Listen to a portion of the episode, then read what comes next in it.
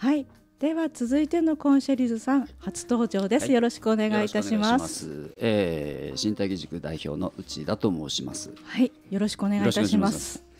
落ち着いてますねそうですか？すごく緊張してます。はい、そうなんですね。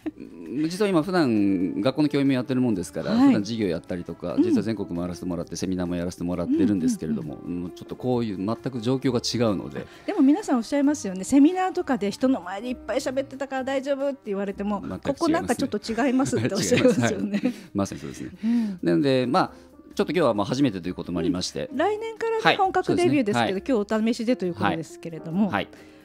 ではまず自己紹介かなんかしていただけると、はい、えーとですね、はい、実は身体義塾何をやってるところかと言いますと、まあ、基本的には姿勢と呼吸というものを実は柱にさせてもらってやらせてもらっております、姿勢正しちゃう、はい、で私自身があの、日本では鍼灸マッサージの資格を持ってまして、うん、でちょっとまあ縁がありましてドイツの方では実はリハビリテーション専門でちょっとやらせてもらったりとかね。ね。まあ普段はあの医療系の仕事をさせてもらう反面、まあ、学生の指導とやらせていただいていると。はい。でまあ、たまたまその中ですごく患者さんを見てる中でですね、あのやっぱり病人って何が違うかとやっぱり息遣いなんですよね。究極。うんあでも確かに息が浅くなってくると全部が悪循環になりますよね。で今特にこうストレスフルでいろんなところでストレスマネジメントっていうのが、うん、あの叫ばれてる中だったりとか例えばヨガなんかもそうですよね、はい、例えば何々式の呼吸がいいとかって、でまあ、実は私のところではそれを、まあ、治療サイドの現場からと、はい、あとはもともと僕もちょっとトレーナーをやったりというのがあったもんですから、はい、その選手を指導するときにやっぱりいい選手と悪い選手ってもう決定的にはもう息遣いなんですよ。うんなんか根根幹だから直すの大変そうですね。す。ごく根っこの部分で。で、うん、皆さんが、息してる限りはみんなが呼吸してるんで、うん、すごく気にはなるけど実際やるとすごく難しい。うん。で実はそんなものを今私の方ではこうサポートさせてもらって、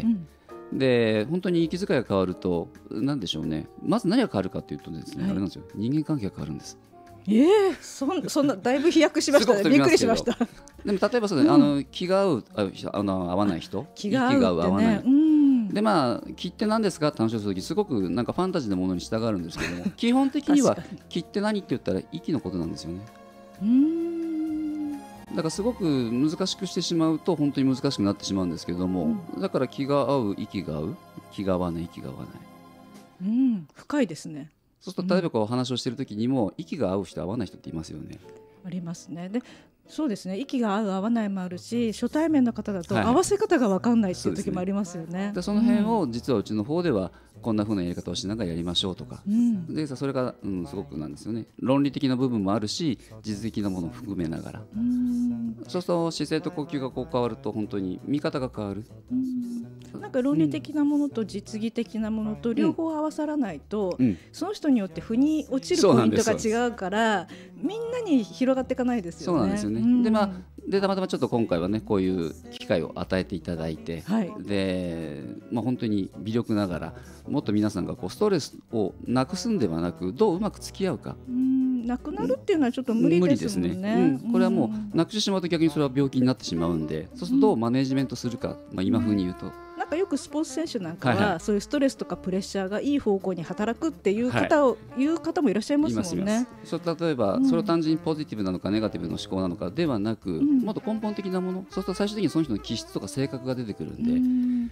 うんそしたらあのストレスとか、うん、そういうものに押しつぶされちゃうような苦しいって方は、はい、それを転換する方法とかそ、ね,、れをすべを知らないっていうことでそれを学べば全然変わってくるっていうことでそれを教えていただけるんですね。そんな形を来週からちょっとずつ、うん、ワンポイントずつ出していただけると嬉しいですね。うん、まあだからそこの辺をどうね、あのと単純に今度は呼吸だけではなく姿勢とこれ実は切り離せないんで、うん、その辺もうまく。ですからうちでは呼吸法というんですけどどっちか息遣いという言い方をさせてもらうんですよね。だから使い方をどうするか、うん。うん、無意識にできちゃうものだから、はい、意識するだけでちょっとずつ変わってくるのかなっていう気はしますけど、うん、なかなか自分じゃできないですよね、ね、教えていただかないと。だその辺がちょっと意があってね、無意識を意識にしちゃうとちょっとまた状況変わってしまったりとかっていうのもあるので、まあそんなところもちょっとずつですけど分かりやすく伝えられたらいいかなと思っております。楽しみです、はい、来年から本格指導ということで、はい、よろしくお願いいたします。内田正弘さんでした、はい、ありがとうございました。いやなんか私ここのところ息が浅いなとか感じることがあったので来年からワンポイント受けれると思うと楽しみが一つ増えました、うん、楽しみにしております。よろしくお願いいたします